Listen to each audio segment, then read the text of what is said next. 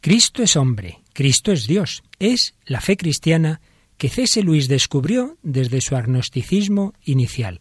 Hoy seguimos hablando de las dudas y la fe del hombre contemporáneo en Jesucristo. ¿Nos acompañas?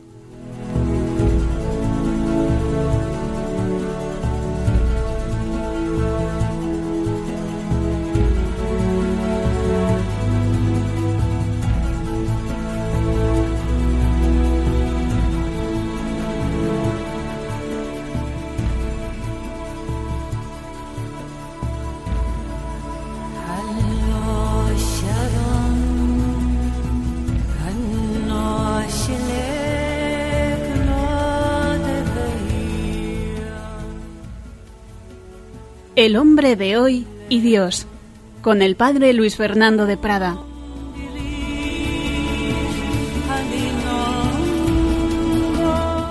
Un cordial saludo, queridos amigos, querida familia de Radio María. Una semana más estamos aquí con el hombre de hoy y Dios y seguimos profundizando en el tema central, sin duda, de nuestro programa, porque es el tema central de la fe cristiana, Cristo, que es Dios y es hombre verdadero.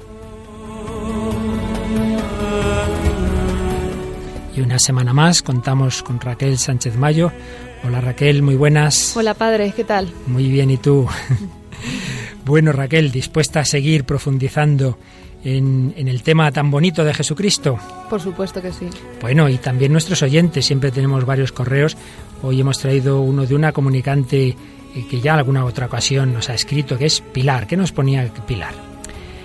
Gracias por hacernos comprender de forma tan didáctica que Jesucristo es una sola persona y dos naturalezas, divina y humana, con un ejemplo muy comprensible.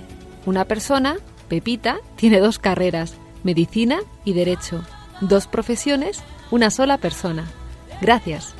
Bueno, aquí Pilar recoge un ejemplo que pusimos y que repetiremos luego en el programa y que nos viene bien, yo creo, en efecto, para ese misterio central de nuestra fe de que Jesús, siendo una sola persona, a la vez es Dios y hombre. Pues en efecto, vamos a seguir profundizando en su misterio, pero como siempre, desde el hombre contemporáneo y hablaremos de alguien del que ya hablamos la semana pasada, C.S. Luis, alguien que era ateo y se encontró con Jesucristo. Pues vamos adelante en nuestro programa de hoy.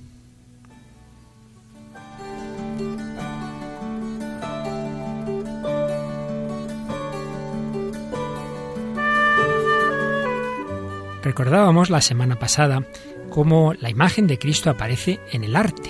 Lo hacíamos siguiendo este librito tan bello del que fue el cardenal Tomás Spidlick, ya fallecido. ¿Conoces a Cristo? Pues después de hablarnos de la imagen de Cristo en el arte, tiene otro capítulito, la imagen de Cristo en la vida de los santos. Y de este capítulo vamos a fijarnos en lo que nos dice, en primer lugar, de San Francisco de Asís, aquel gran seguidor de Cristo del siglo XIII. Según el cardenal Spidlick, podríamos distinguir tres fases en el itinerario espiritual del poverelo de Asís. Una primera, podríamos llamarla revolucionaria, es cuando él quiere seguir al pie de la letra el Evangelio de una manera quizá un poco ingenua, hasta que se da cuenta de que necesita una regla, que la Iglesia la apruebe, pero tuvo ese deseo de seguir a Jesucristo. Un segundo periodo podríamos caracterizarlo como imitación de Cristo. Recordemos que nuestros preciosos belenes se inspiran, el primero que lo hizo fue él, fue San Francisco. En Grecho puso un Belén viviente, un Belén viviente, como si nos dijera que no basta centrar la atención solo en las palabras del Evangelio, hay que colocarlas en la vida del Salvador, hacerlas vivas ante los ojos e imitar su persona. Él en su vida quería imitar a Cristo y un tercer periodo que ya no simplemente imitar a Cristo, sino vivir en Cristo. Y es que en el monte Alberna recibió los estigmas. Él eh, tenía en su cuerpo esos estigmas del Señor en la pasión que han tenido otros santos. Y así podría incluso visiblemente decir aquella frase de San Pablo. No soy yo quien vive, es Cristo el que vive en mí. Y es que a Jesús no se le imita como un ejemplo exterior, un ejemplo que está ante nosotros, sino que es alguien que vive dentro de nosotros.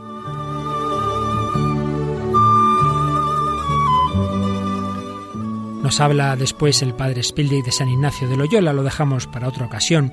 Nos habla también de Carlos de Foucault. Aquí ya nos vamos al siglo XX, ese hombre que perdió la fe, pero que luego, ya con cierta edad, la redescubrió, volvió a la fe cristiana. Y le impresionó cuando Jesús en el Evangelio nos exhorta a elegir el último lugar. Y decía Carlos de Foucault, si Jesús ya ha escogido el último puesto en este mundo, a mí me queda el penúltimo. Quiero buscar el penúltimo. El último ya está ocupado por Jesús. Y buscó ese penúltimo puesto en un monasterio trapense, después en Siria en el servicio a los beduinos, después en Nazaret como un sencillo servidor en un convento de monjas, y finalmente se le ocurrió la idea que dio el giro decisivo a su vida. Si Jesús eligió el último puesto fue porque se hizo uno de nosotros. Pues bien, también Carlos de Foucault se puso a vivir junto a los más pobres beduinos del Sáhara, haciéndose uno de ellos, igual que Dios había hecho uno de nosotros, y murió al no quererse separar de ellos en tiempo de peligro. Carlos de Foucault, seguidor de Cristo en el siglo XX, Francisco de Asís en el XIII, como Íñigo de Loyola o Teresa de Jesús en el XVI, etcétera, etcétera, etcétera. Podríamos hacer una preciosa galería de la imitación de Cristo en los santos. Pues bien, hoy vamos a fijarnos en el hombre contemporáneo, en ese hombre que tantas veces sí quiere creer en Jesucristo, pero muchas veces le falta la fe. Y antes de nada, vamos a recordar porque aquí vamos uniendo lo que nos enseña la Iglesia Católica, la fe cristiana, con esas dudas y todos esos aspectos de la cultura contemporánea. Vamos, Raquel, a recordar lo esencial del misterio de Cristo, que precisamente ese correo que antes leías de Pilar nos recordaba también. ¿Qué es lo esencial de nuestra fe sobre Cristo? Pues es que Jesucristo es Dios, que Jesucristo es hombre, que no son dos personas, sino una única persona en dos naturalezas, ese ejemplo que poníamos aquí nos recordaba Pilar, de que una misma persona eh, puede tener dos profesiones. ¿Quién, ¿Quién es el que viene por ahí? Es Pedro. ¿Y qué es Pedro? Médico y abogado. Es una única persona, es Pedro, pero es médico y es abogado. O poníamos otro ejemplo. Yo puedo tener mi brazo derecho metido en un barreño de agua muy fría y el izquierdo en uno de agua muy caliente y me pueden preguntar, ¿tienes frío o calor? Pues diría, en mi brazo derecho tengo frío, en mi brazo izquierdo tengo calor. Soy la misma persona, pero en el brazo derecho tengo frío, en el izquierdo tengo calor. Vamos a ver, Raquel, Jesucristo, la única persona de Jesucristo. Tú no te preocupes si te equivocas, y esto todos nos equivocamos, hija mía. Eh, Jesucristo, mm, ¿podía morir? Como hombre, sí. En su naturaleza humana no es que podía, sino que murió. ¿Y en su naturaleza divina? No. No. Jesucristo mm, sabía mm, la teoría de la relatividad. Entiendo que como Dios sí, ¿no? Claro, y como hombre no tenía por qué. No tenía por qué, claro. Y a veces nos hacemos líos con esto, nos hacemos líos con esto, porque, porque claro, a veces uno dice, ah, como era Dios lo sabía todo, pero vamos a ver, que estamos diciendo ahora como hombre. Jesús como hombre, en una mente humana no cabe todo la infinitud de Dios, es obvio. Otra cosa es que en esa eh, inteligencia humana de Cristo, naturalmente hay muchos conocimientos de un orden superior que no tiene cualquier hombre. Porque también es verdad que hoy día a veces parece que, vamos, que Jesús era, no sabía nada, cuando ha habido santos, por ejemplo, que han tenido iluminaciones y revelaciones y profecías del futuro, pues no va a saber Jesús, no solo faltaba. Pero distingamos. Una cosa es lo que sabe como hombre, como un hombre que es el Hijo de Dios, pero que tiene una naturaleza humana, y ahí no tiene por qué saber ni estas cosas de la física, ni nada por el estilo, sino lo esencial para su misión. Por ejemplo, dice el Catecismo que Jesús como hombre nos conocía a cada uno de nosotros. A ti Raquel te conocía y moría por ti. Es bonito, ¿verdad? Sí, hombre, claro que sí. Eso te gusta. No es que dijera, muero por la humanidad. No, no, no, no. Muero por esa chiquita del siglo XXI que se llama Raquel. Muero por ese etcétera. Jesús nos conocía a cada uno como hombre, pero como hombre no sabía todo lo infinito que Dios sabe, porque estamos hablando del brazo izquierdo. ¿De acuerdo? Mm. Que a veces nos hacemos ahí líos. Y vamos a recordar algo que quizá Raquel, cuando yo era pequeñajo, estudié en un catecismo que a lo mejor tú ya no. Y a lo mejor ya no lo tienes tan claro. ¿Cuántas inteligencias, cuántos conocimientos tiene Cristo? ¿Dos? Dos, me lo, me lo pregunta así con una cara, no me estoy equivocando, no te equivocas, pero si te equivocaras no pasaría nada. Dos, hemos dicho que tiene dos naturalezas, como hombre uno y como Dios otro. Vale, ¿cuántas voluntades tiene Cristo? Entiendo que dos también. Claro, hija mía, dos también. Volvemos a lo mismo. Y además hay un pasaje del Evangelio donde se nota claramente que tiene dos voluntades. ¿Te imaginas cuál? Ahí ya te veo más despistada. Supongo que Getsemaní puede ser. Muy bien. No, estoy en de nota. Getsemaní, es que esta chica se lo sabe todo. En Getsemaní, Jesús dice, Padre, si es posible, pase de mí este cáliz, pero no se haga mi voluntad, sino la tuya. Ahí está diciendo mi voluntad humana, mi voluntad humana, eh, que no se haga esa, que a lo que a mí me apetecería como hombre es no sufrir, no morir, sino la tuya como Padre eterno, como Dios, que es la misma que él tiene como Dios también. Dos voluntades. Vamos a un poco más difícil, Raquel, un poco más difícil. ¿Cuántas memorias tiene Cristo? Ay, entiendo que una, ¿no? ¿Cuál?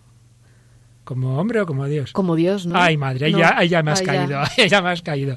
No pasa nada, no pasa nada, porque así nuestros oyentes se les va a quedar más grabado. Cuando nos equivocamos lo entendemos mejor. Dios lo tiene todo presente, no necesita memoria. Entonces, como Dios no, no tiene memoria porque lo tiene todo presente. Pero como hombre sí, Jesús hombre tiene memoria como tenemos los demás. Así que fijaos que es la misma y única persona que tiene un conocimiento humano y uno divino, una voluntad humana y una divina, una memoria humana y ninguna divina porque no le hace ninguna falta. ¿De acuerdo? Este es el misterio de Cristo, Jesucristo, Dios y hombre, una única persona, dos naturalezas. Y habría que añadir, como dato fundamental también sobre Cristo, que es nuestro Salvador, nuestro Redentor. Nos ha salvado con toda su vida, pero muy especialmente con lo que llamamos el misterio pascual, es decir, con su encarnación, pasión, muerte y resurrección, particularmente su muerte y resurrección. Vamos a fijarnos un poquito, Raquel, lo que decimos en misa, que muchas veces lo decimos un poco de carrerilla y sin pensar. Vamos a, a ir despacito leyendo lo que nos dice el credo sobre Jesucristo. Empieza, anda. Creo en un solo Señor Jesucristo, Hijo único de Dios, nacido del Padre antes de todos los siglos. Fíjate, en un solo Señor, una única persona, Jesucristo. Ya el programa anterior explicamos lo que significa Jesús, lo que significa Cristo, Hijo único de Dios. Cuando hace ya tiempo dedicamos un programa a la Trinidad, también explicábamos una cosa muy bella, y es que eh, si yo puedo en mi inteligencia concebir una idea, de alguna manera, digamos, soy padre de esa idea, eh, genero, concibo una idea, pues bien, hijo ti- tiene la misma raíz, viene de ser concebido, la misma raíz con ser concebido, el hijo es concebido que un concepto, que una idea. Entonces Dios Padre eternamente genera una idea que es su propio hijo, hijo único de Dios. No es que primero está el Padre y luego al cabo del tiempo tiene el hijo, no, no, eternamente el, el Padre es Padre porque eternamente tiene un hijo, los dos son coeternos, el Padre eternamente engendra a su hijo. Hijo único de Dios, nacido del Padre antes de todos los siglos. No es que eso, hubo un tiempo en que el verbo no existió. Hubo un hereje, Arrio, que decía, hubo un tiempo en que el verbo no era. Primero era el Padre y luego como que crea al Hijo. Pues no, porque no crea al Hijo, engendra al Hijo. Y por eso el credo que estamos leyendo se formula en el concilio de Nicea y para dejar bien clarito que el Hijo era tan Dios como el Padre, sigue diciendo el credo. Dios de Dios, luz de luz, Dios verdadero de Dios verdadero, engendrado, no creado, de la misma naturaleza del Padre, por quien todo fue hecho. Aquí está muy clarito. Dios de Dios, el Hijo procede del Padre, pues si el Padre es Dios, el Hijo es Dios. Luz de luz, lo mismo. Dios verdadero, porque este arrio decía, bueno, es un Dios sí, pero de segunda categoría. No, no, no. Dios verdadero de Dios verdadero. Engendrado, no creado. Fijaos aquí una cosa muy, también muy, muy clara. No se nos ocurre decir que un carpintero es padre de la mesa que ha hecho. Ha creado la. Bueno, eh, no tampoco es crear sería exacto, pero bueno, ha construido la mesa. En cambio, es padre de su hijo. ¿Por qué? Porque al hijo le transmite su propia naturaleza. Pues bien, el Padre ha creado el mundo, pero no ha creado a su Hijo eterno, lo ha engendrado, le ha dado su naturaleza. Por eso decimos engendrado, no creado. Engendrado de la misma naturaleza del Padre, de la misma, de su mismísima sustancia, consustancial al Padre.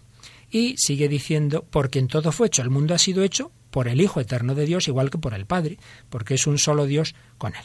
Y luego ya a continuación lo que hemos dicho hasta ahora es lo que podemos decir del Hijo de Dios eterno. Pero en un momento dado, el Hijo de Dios se hace hombre, en un momento dado asume la naturaleza humana. Por eso seguimos diciendo. Que por nosotros los hombres y por nuestra salvación bajó del cielo, y por obra del Espíritu Santo se encarnó de María la Virgen, y se hizo hombre. Por tanto, eh, la segunda persona de la Trinidad, eh, ¿cuántos siglos tiene? Eternidad. La segunda persona, el Hijo de Dios, es eterno. Pero si decimos en su brazo izquierdo. En cuanto hombre, ¿cuántos siglos tiene? Veinte. Porque antes de la encarnación no era hombre.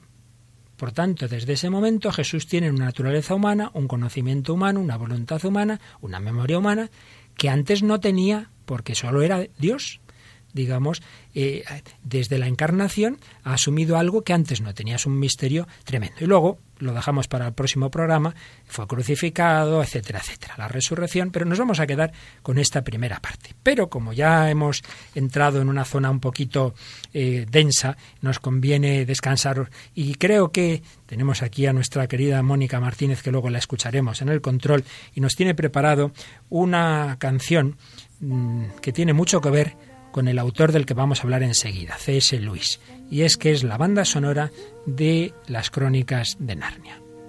Which then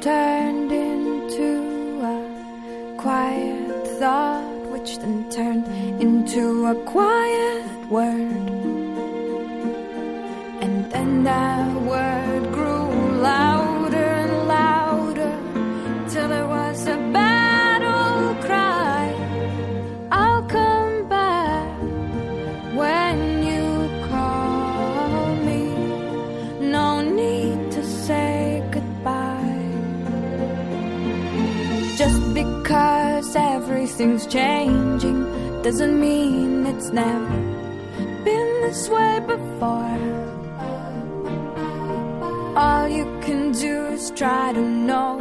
Bueno, tenemos en el control, pero también hoy como partícipe, como con tertulia o tertuliana, como se diga, de nuestro programa, Mónica Martínez. ¿Qué tal, Mónica? Muy agradecida de que me haya invitado, padre. Bueno, Mónica, Tú eres una adicta a C.S. Luis y a las crónicas de Narnia, por eso te hemos hecho una invitación especial, no solo a estar en el control, sino a hablarnos. Pero además tenemos una sorpresa. En este programa, aparte de colaboradores eventuales, hemos tenido tres grandes colaboradoras. El primer trimestre a Patricia Rodríguez, que le salió un trabajo y un máster y no ha podido seguir con nosotros. En un segundo momento tuvimos a Tamara, que ha tenido un largo tiempo en su país natal, Estados Unidos. Después a Raquel Sánchez Mayo, que aquí tenemos. Pues a partir de ahora tenemos a las dos, a Raquel y a Tamara. Tenemos aquí ya a Tamara de vuelta. ¿Qué tal, Tamara? ¿Te, ha ido bien en tu tierra? me ha ido bien, pero se echaba mucho de menos y tenía que volver. claro que, aquí Estoy. Nosotros a ti también. Y lo bonito es eso, que vamos a seguir aquí en este estupendo equipo. Pues bien, hoy Tamara nos va a ayudar porque como buena norteamericana que es, nos puede ayudar a traducirnos esto que estamos escuchando. A ver, Tamara, ¿qué dice esta letra? Que por cierto, Mónica, ¿de, qué, de cuál de las películas de Narnia es? De la segunda. De la segunda. Pues a ver, Tamara, ¿qué, ¿Qué es lo que estamos escuchando? Bueno, empieza diciendo que lo que comenzó como un sentimiento crece y se convierte en esperanza, y después cambia en un pensamiento tranquilo, y después a una palabra. En el estribillo dice que volverá, volverá cada vez que le llamen y que no es necesario decir adiós. Qué bien, qué bonito. Bueno, Mónica, pues dinos esta, esta canción eh, que tiene que ver con la película, la película que tiene que ver con su autor. Bueno, háblanos un poquito de C.S. Luis, que tú has leído mucho sobre él, así que nos vas contando alguna cosa, porque es un ejemplo, ya lo citamos la semana pasada, muy claro de ese hombre del siglo XX que descartaba la fe en Cristo, incluso la fe en Dios, como una cosa ridícula, y sin embargo al final fue un fervoroso cristiano. Cuéntanos algo de él. Pues la verdad es que, padre, así es. Y bueno, entendida, entendida, leer mucho, yo creo que todavía se puede leer más. Y, y sobre todo, lo que yo diría a la audiencia, a los oyentes que nos escuchan, es que más que leer, que cuando se acerquen a una obra de C.S. Lewis, mm, no intenten encontrar el sentido, la intencionalidad, etcétera, sino que mm, cuando acaben de leerla piensen, qué sentimiento me ha dejado en mí esa lectura.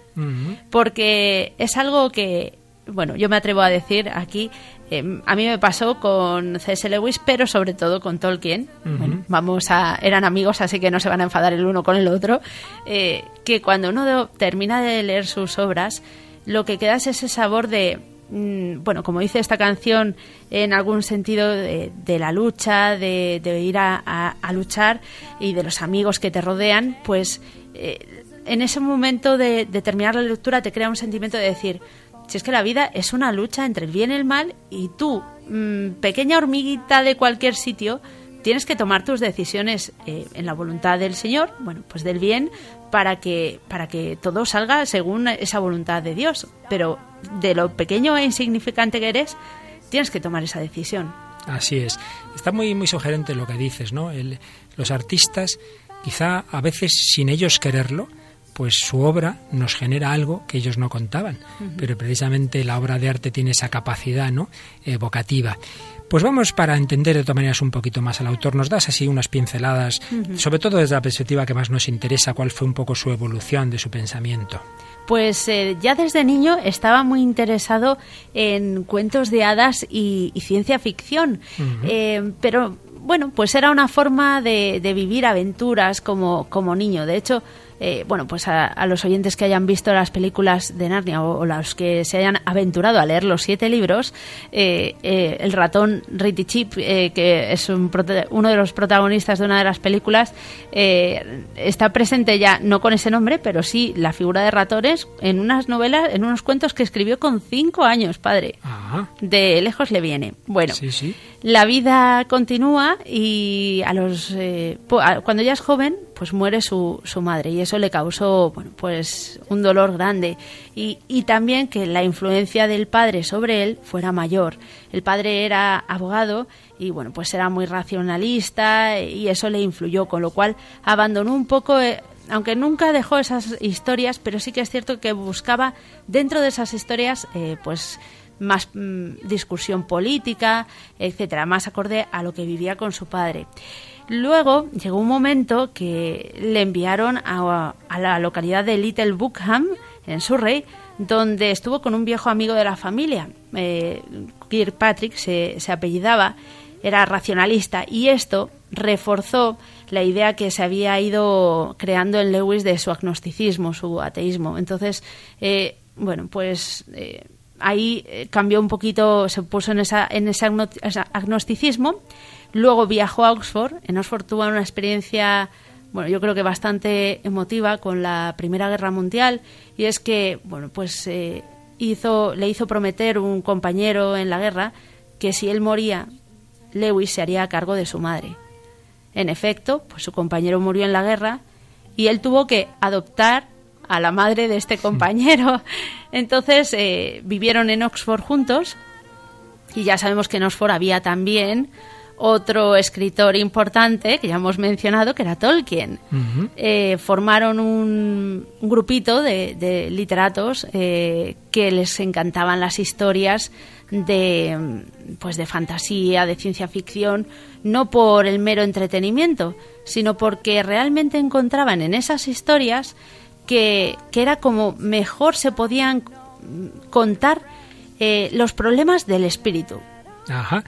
Sin embargo, en ese momento todavía Luis estaba en su agnosticismo, incluso en su ateísmo, pero eso nos puede recordar sin duda a San Agustín, ¿verdad? Que tuvo hasta los 30, bueno, quizá antes de los 30 años ya sí creía eh, en el cristianismo, aunque no había dado el paso de, la vida, digamos, en coherencia, pero, pero Luis estaba en ese, en ese ateísmo. Pero empieza a hablar con Tolkien, se empiezan a hablar de la fantasía y se cuenta que en esos diálogos hubo cosas muy interesantes sobre los mitos, ¿verdad? A mí me hubiese encantado estar en esas conversaciones, pero bueno, nos ha quedado eh, en las cartas que escribía C.S. Lewis a un amigo eh, algunos detalles de ello. Y uno fue precisamente una conversación en 1931 eh, con Tolkien que hablaban sobre los mitos y su relación con la revelación de Dios en Cristo. Para Lewis el mito era pues una mentira que respiramos a través de plata, es decir, muy bien decorada. Y sin embargo Tolkien, que ya trabajaba en la creación de la Tierra Media, pues creía en, en esa verdad inherente de la mitología. Y esa misma noche, a saber hasta cuándo estuvieron hablando de este tema, le dijo a Lewis, provenimos de Dios e inevitablemente los mitos que tejemos, aunque con errores, reflejan un fragmento escindido de la luz verdadera, de la luz eterna de Dios. En realidad, solo mediante la elaboración de mitos, solo convirtiéndose en su creador e inventando historias, puede el hombre vislumbrar el estado de perfección que conoció antes de la caída. Ahí es nada. Y eso a Luis le tocó, ¿verdad? Le tocó tanto que a un amigo que le escribía todas las semanas, pues la siguiente carta que le escribió después de esa eh, conversación le dice, sencillamente, un mito verdadero, un mito que actúa sobre nosotros, se refiere a la historia de Cristo, del igual modo que los demás, pero con la tremenda diferencia de que ocurrió de verdad. Hay mitos que son pura imaginación, aunque Tolkien pensaba que todo mito refleja algo de la verdad, pero en cualquier caso, la historia de Cristo es un mito entre comillas, con muchas comillas, porque como es un mito que ha escrito Dios, es real. Realmente la historia de esta conversación es impactante, es como mm. esa conversación que tuvo Agustín con, con un amigo suyo justo antes de su conversión. Pues aquí lo que son las cosas, los caminos de Dios, ese diálogo de dos literatos, Tolkien, autor del Señor de los Anillos, y C.S. Luis de las Crónicas de Narnia. Tolkien fue instrumento para la conversión a la fe cristiana de C.S. Luis. Y siempre se discute, es un tema muy interesante, que aquí no somos especialistas y en alguna otra ocasión, en algún otro programa de la radio se ha hablado de ello, hasta qué punto en ambos autores, hasta qué punto esa fe cristiana se plasma o no de una manera explícita o implícita en sus obras. Por ejemplo, en Tolkien se suele decir que no es explícito, que no debemos decir esta figura representa tal o cual, pero que el propio Tolkien en sus cartas lo dice, dice todo mi fe cristiana está ahí de fondo, cosa que muchos ignoran por completo. Por ejemplo, por decir solo un detalle, ¿no? Eh, en uno de los apéndices del Señor de los Anillos indica que la destrucción del anillo fue, que es el triunfo del bien sobre el mal, fue un 25 de marzo. Todos sabemos que el 25 de marzo es la encarnación del Hijo de Dios. Es como decir, cuando Dios ha entrado en la historia es cuando, cuando se ha hecho carne, es cuando ha vencido al mal. Pero volviendo a Luis, Luis, eh, me parece que me comentabas tú, aunque se ven muy claramente los signos cristianos en las crónicas de Narnia, pero que le pasó algo parecido, ¿no? Que él quizá no, mm. no lo quería explícito, sino que es que inevitablemente su, su ya conversión se acabó proyectando en esa obra, ¿no? De hecho, él tiene un artículo en el que, bueno, pues instigado a, explicar por qué escribe El león, la bruja y el armario, que puede ser el, eh, el libro más explícito de contenido cristiano, pues lo resume en un artículo con el título Todo comenzó con una imagen. Dice que desde los 16 años recordaba un fauno con una, eh, con una eh, bufanda al cuello y, que, y que, bueno, pues le rondaba esa idea y no sabía cómo enlazarlo en una historia. Y que también durante muchas noches había estado soñando con un león. Y bueno, pues que él lo empezó a entretejer todo y de ahí salió. Y termina este artículo diciendo, el proceso de elaboración es algo misterioso. ¿Acaso se puede explicar cómo ocurre una idea? Sí, sí. Eh, también antes no lo he comentado, cuando él habla de que los autores, los literatos, somos subcreadores, en el sentido de que creador, creador solo es Dios, pero qué, verdad es que yo te se lo he oído, por ejemplo, a Juan Manuel de Prada, ¿no? que a veces se siente cercano a Dios porque está haciendo una novela y hace que tal personaje haga tal cosa, haga tal otra, ¿no?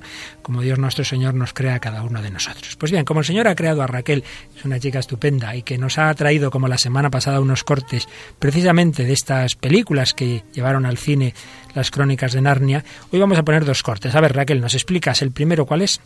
Bueno, son cortes de la tercera película de las tres de Narnia, eh, La travesía del viajero del alba, creo que es.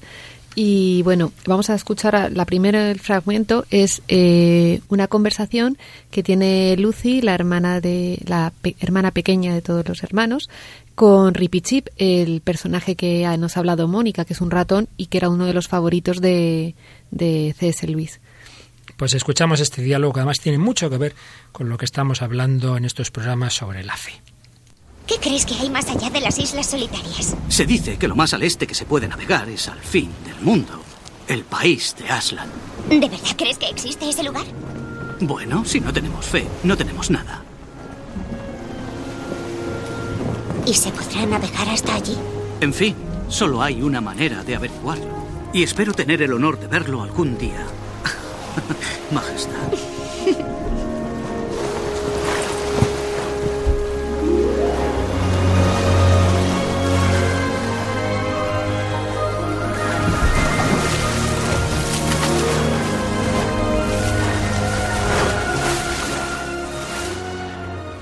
Bueno, ¿qué destacaríais de este diálogo entre el ratoncito y la buena de Lucy? Yo lo de lo que le pregunta le preguntara Lucy, ¿se podrá navegar hasta allí, no? Y, dice que solo hay una manera de averiguarlo. Y es que me relaciona exactamente eh, la obra de Luis con la obra de Tolkien también, ¿no? Que los personajes, o sea, el camino que tienen siempre es seguir adelante, descubrirlo, o sea, no sin seguridades, pero siguen adelante. Y además que este pequeño ratoncito eh, bueno, pues lo que podemos destacar también de él es eh, su fe. Ya lo dice él, que sin fe no, no, hay nada. pero es que además eh, es completamente fiel. Él, eh, a pesar de lo pequeño que es, eh, a pesar de las adversidades que tienen que afrontar, él siempre permanece seguro de, de Aslan y de la recompensa que hay al final. Y toda su, su vida es trascendente en el sentido de, de llegar a la tierra de Aslan. Pues sin duda lo que decíamos antes, lo buscara o no explícitamente Luis, en el fondo está proyectando su vida. Él buscó la, la, otra orilla, buscó la eternidad, buscó lo definitivo, buscó a Dios, buscó a Cristo y lo encontró. Recibió al final ese don de la fe. Mónica, creo que tenemos también otra, otra musiquilla de, de, de Narnia, Only the Beginning of the Adventure. ¿Esto de qué película es? ¿Sabéis? Uy, yo, yo, ahora mismo no. Bueno, pues una de ellas nos da igual, pero el caso que es una música muy bonita, así que ponla mientras seguimos hablando de la fe, de la fe en Jesucristo, esa fe a la que llegó eh, C.S. Luis. Seguimos aquí, queridos amigos, en, en Radio María, en, en, El Hombre de Hoy y Dios, un servidor, el Padre Luis Fernando de Prada, con Raquel Sánchez Mayo, Mónica Martínez y Tamara Blandino, hablando de esa fe y de cómo llegó a ella C.S. Luis. Escuchamos un poquito esta música de las crónicas de Narnia.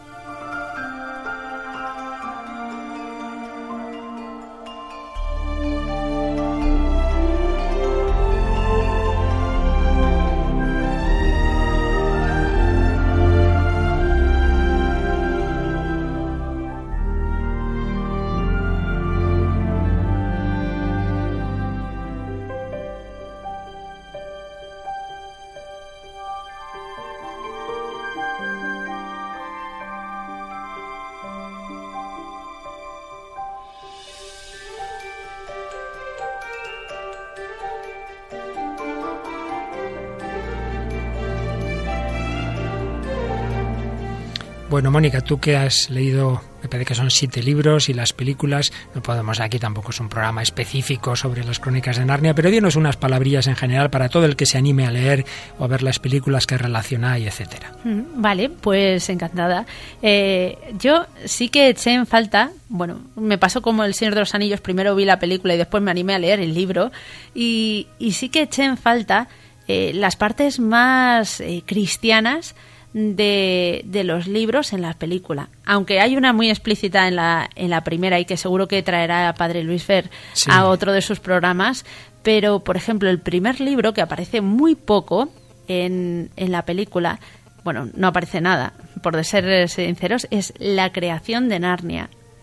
Ajá. Y también eh, el origen del mal. Ahí, ahí le dejo eso a los oyentes. Ajá. Y también el último libro, bueno, pues eh, acaba todo. Ahí también. No cuentes más, no cuentes No cuento más. más, no doy detalles. No des demasiado, no des demasiado, para que se animen a leer hasta el séptimo. Mm, solo decir que se cae el velo de este mundo. Oh, qué emociones. Pero no para todos. Qué emociones. Bueno, luego escucharemos otro fragmento de la película, pero sobre este fondo musical vamos ahora a avanzar otro poco con la doctrina. Aquí hay que mezclar la, la, la densidad de la doctrina católica con estas vivencias hoy de C.S. Luis y las crónicas de Narnia. Y no tenemos mejor guía para conocer nuestra fe en Jesucristo que el catecismo de la Iglesia Católica. Vamos a leer, Raquel, si te parece, la parte en que resume lo que ha explicado en el capítulo sobre Jesucristo, lo que resume el catecismo, empezando por el número 479. En el momento establecido por Dios, el Hijo único del Padre, la palabra eterna es decir, el verbo imagen substancial del Padre se hizo carne.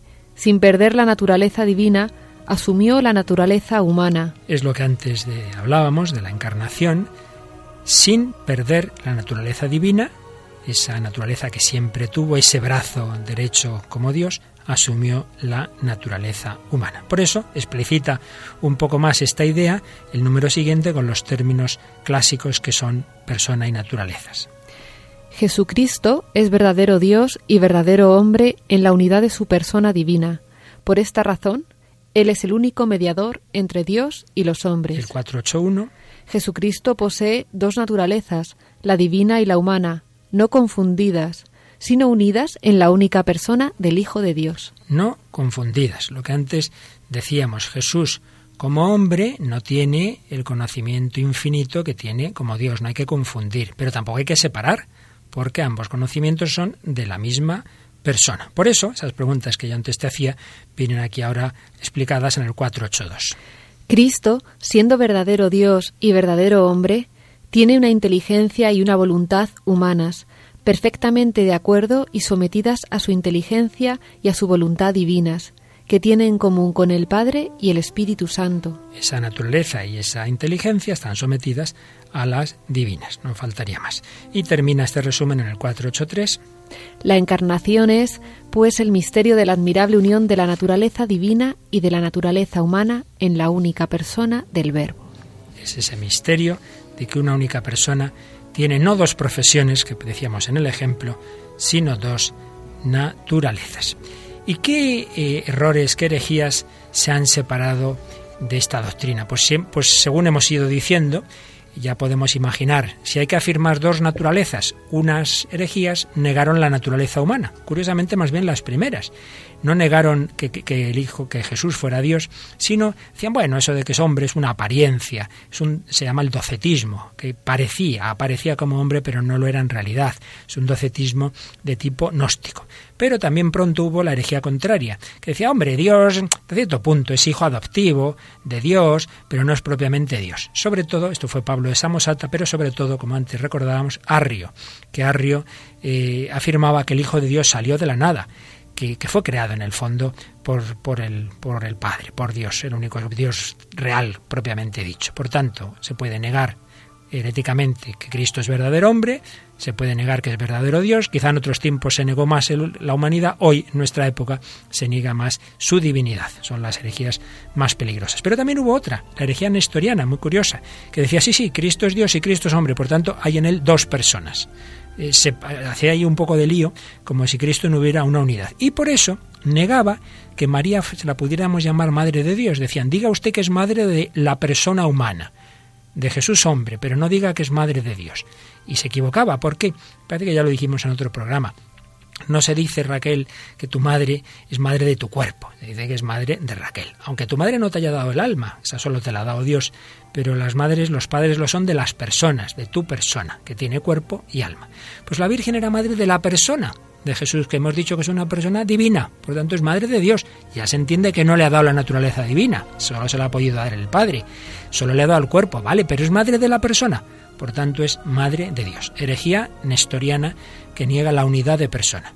Pero después hubo otra, porque aquí con los siglos van cambiando en el fondo, siempre son tres o cuatro hay más cosas. ¿eh? Los monofisitas, monofisis, una única naturaleza, esos se cargaban la naturaleza humana. ¿Por qué? Porque decían, como se ha unido la humana a la divina, ha quedado como absorbida.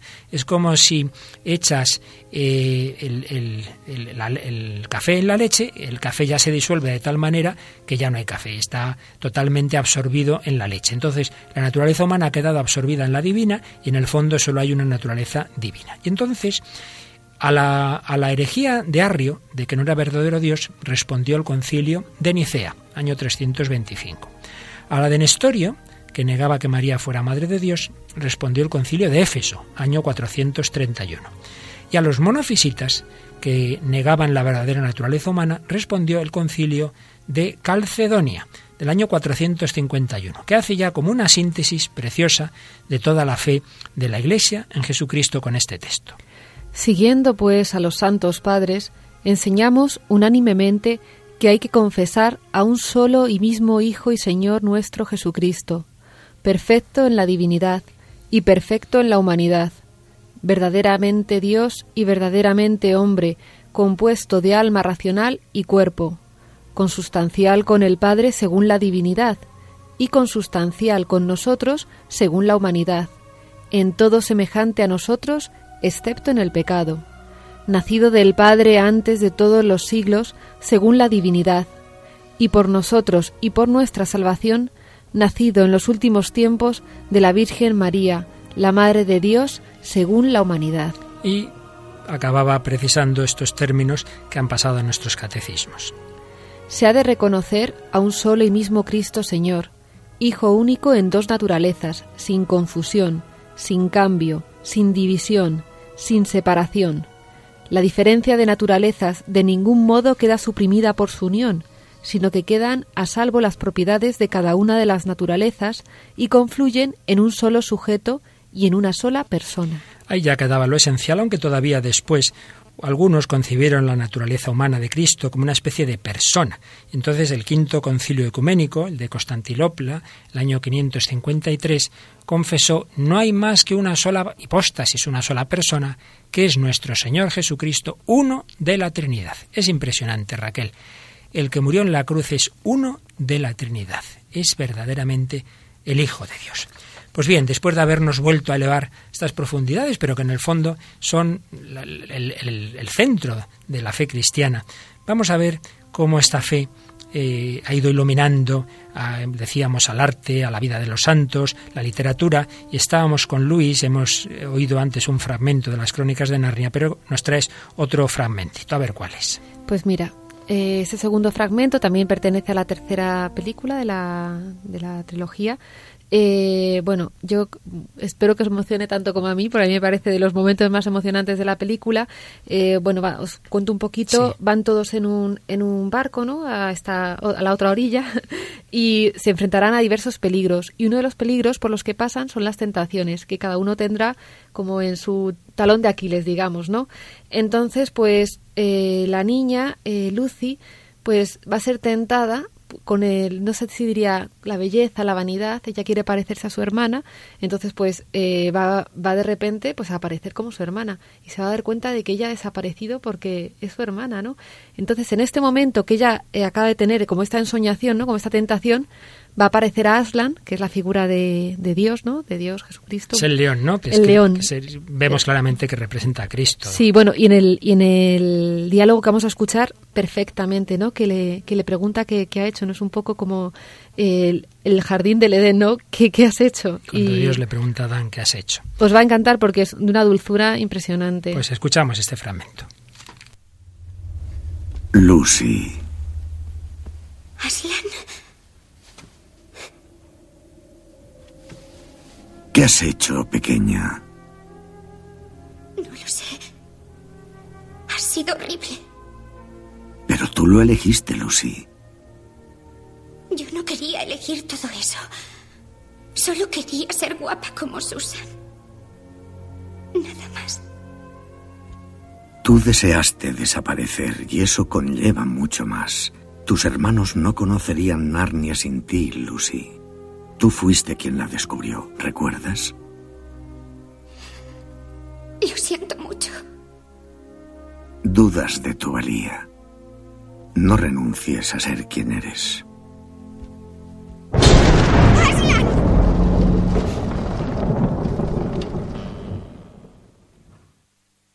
Pues este, este momento ya es que acaba de caer de la, de la, de la ensoñación, ¿no? Está ella ya.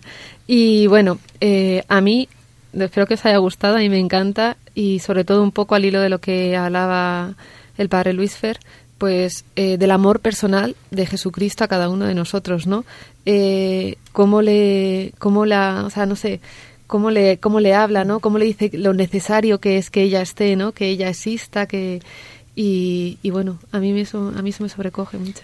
Mónica y Tamara que están ahí con una cara de asombro. Estábamos ensoñadas también. Totalmente. Tamara, tienes que ir recuperando fuerza, que el próximo programa aquí tienes que hablar más. No, no, sí, la estoy recuperando. Lo que pasa es que ahora tengo una perspectiva diferente aquí desde el control y me está gustando, ¿eh? Me está gustando. Bueno, bueno, irás alternando, irás alternando control y mesa. Pero tú has visto las crónicas de Narnia, ¿has leído algo? No todas, sin leerlo no, pero tal y como lo ha contado Mónica, yo estoy deseando ya. De aquí me voy a, comprarlo. Yo te dejo. Yo sí quería destacar, padre, eh, bueno, pues me encanta el corte que has cogido Raquel y además me recuerda a otro de la primera película en la que también se presenta a, Aslan, a Cristo como un poco el padre eh, que recibe a quien tiene esa tentación. Y es cuando el hermano pequeño traiciona a sus hermanos y vuelve arrepentido al campamento donde está Aslan y sus hermanos. Lo primero que hace Aslan es apartarse eh, con, con, él, pues para que le comente pues todo lo que ha sucedido. Y cuando van los hermanos a, a, a, ver qué es lo que ha pasado, Lucy, como la pequeña y la más emotiva, va a recibirle y a decir qué bien que estés aquí, pues le dicen no, déjale solo porque están hablando. Bueno, clarísimamente uno ahí piensa en la confesión y en, ese encuentro con, con, bueno, pues con Cristo y esa misericordia también y ese perdón de, de, de Aslan hacia, hacia, el, hacia el chaval que había cometido ese error, ese pecado. Y aunque manifiesta que va a tener consecuencias, y de hecho las tuvo, pero bueno, pues él perdona y dice todo lo que ha pasado ha pasado y ahora hay que seguir hacia adelante. Qué bonito.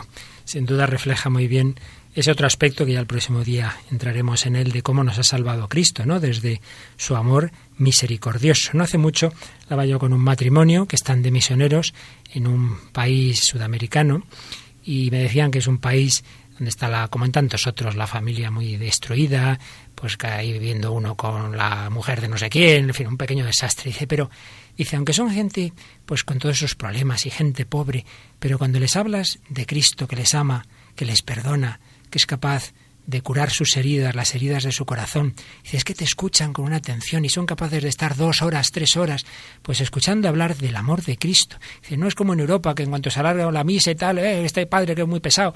No, no, están deseando que se les hable de Cristo, que se les hable de su perdón, de su misericordia. Es sin duda el centro de la nueva evangelización, decir que Dios se ha hecho hombre pensando en cada uno de nosotros para curarnos, para dar sentido a nuestras vidas, para salvarnos.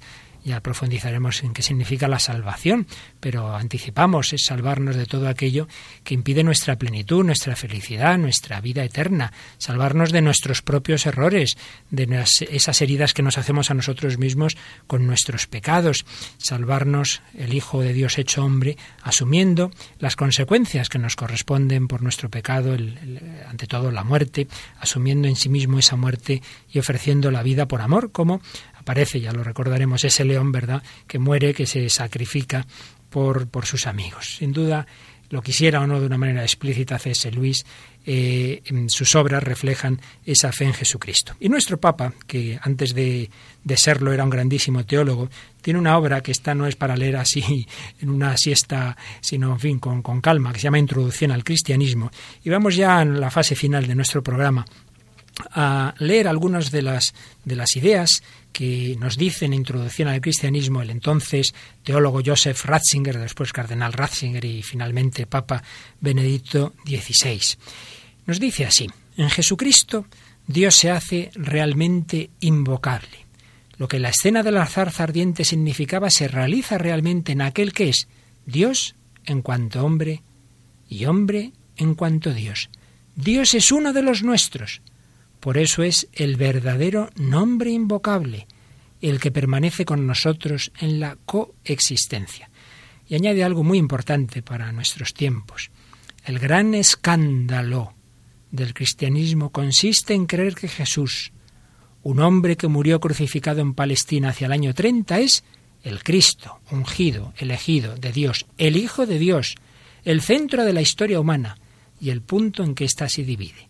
Aquí está el centro de nuestra fe, que ese hombre que murió crucificado es el Hijo de Dios, es Dios, es el centro de la historia. Por eso añadía, la fe en el logos, en la inteligencia del ser, responde a una tendencia de la razón humana. El hombre busca eh, la razón que hay en este mundo, que sustenta este mundo, que explica su orden. Pero en el segundo artículo del credo se vincula al logos, al creador, con la sarx, con la carne. El verbo, el logos se ha hecho carne. La inteligencia con un individuo de la historia. La inteligencia que sostiene a todo ser se ha hecho carne, ha entrado en la historia, y en ella se ha hecho individuo, parte de la misma de la historia. Junto a la unión del Dios de la fe con el Dios de los filósofos, existe otra unión entre el logos y la sarx, la carne, entre la fe y la historia. Jesús, hombre histórico, es el Hijo de Dios, y el Hijo de Dios es el hombre Jesús. Dios se hace acontecimiento para los hombres mediante el hombre en quien aparece lo definitivo del ser humano y que es al mismo tiempo Dios mismo. Qué bien explica nuestro Papa, entonces todavía teólogo, todas estas verdades. Pero sin duda necesitamos la fe, encontrarnos con Cristo, como expresa esta canción tan bella de Gonzalo Mazarrasa cantada por jóvenes de la Fraternidad Seglar en el corazón de Cristo, buscador de oro. Luis buscó la verdad, Agustín buscó la verdad, el hombre busca, pero mucho más, Dios busca al hombre y lo encuentra en Jesucristo, como Jesús encontró a Saulo en el camino de Damasco.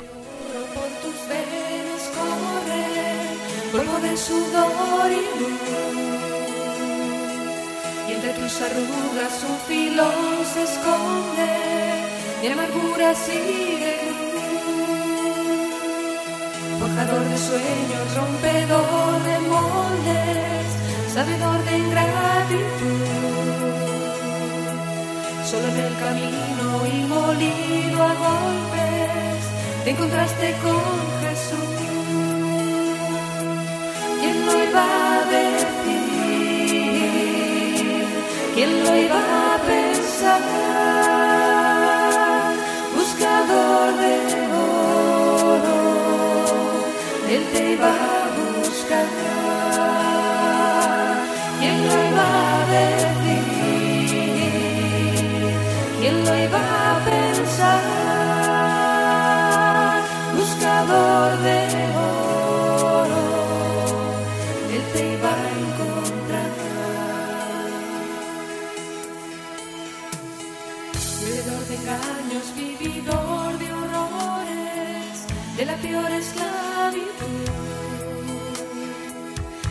Por dentro libró a aquel hombre que colgaba de una cruz. Muerto entre los muertos, pobre entre los pobres, solo te quedabas tú. Como a ningún puerto, pescador sin nombre, te encontraste con Jesús. Te encontraste con Jesús. Jesús está vivo, Jesús sigue caminando por la tierra, en la historia, en la iglesia, en su palabra, en las personas, en los sacramentos. Se encontró con Saulo, con Francisco, con Teresa, con C.S. Luis. Se quiere encontrar con cada uno de nosotros. El Señor te encontró.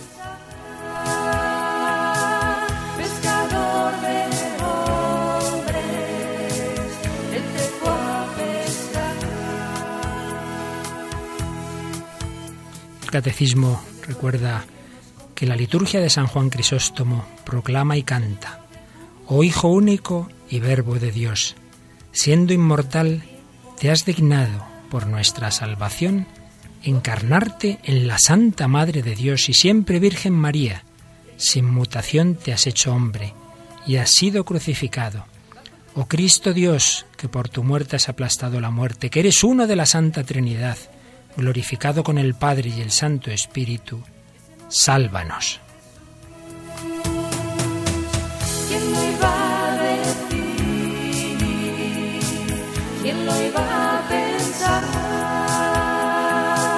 Pescador sin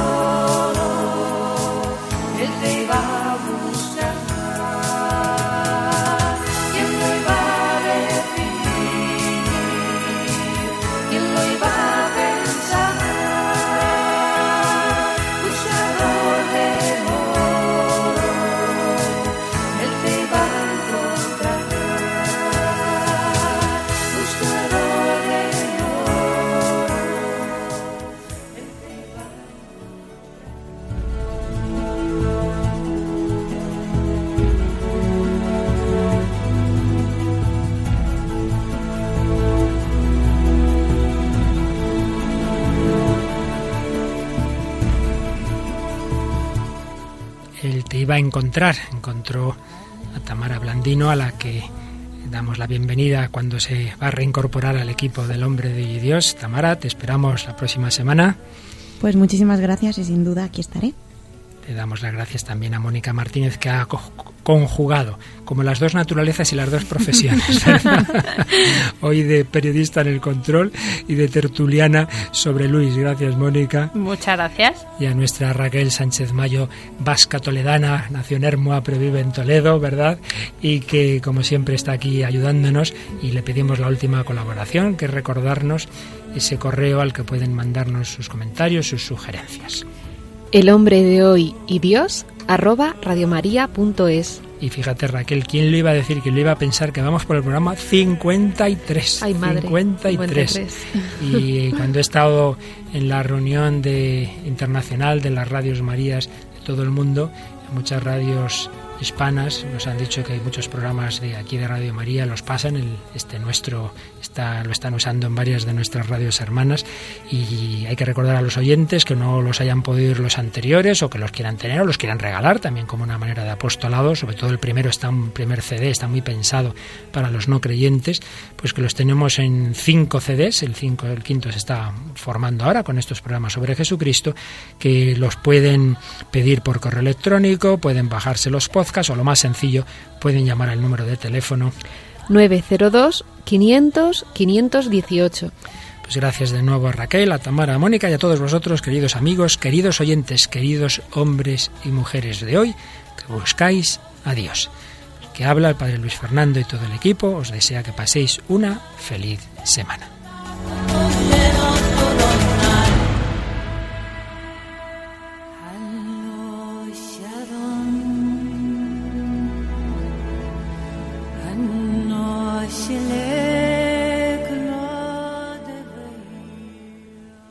Así concluye El hombre de hoy y Dios, un programa dirigido en Radio María por el Padre Luis Fernando de Prada.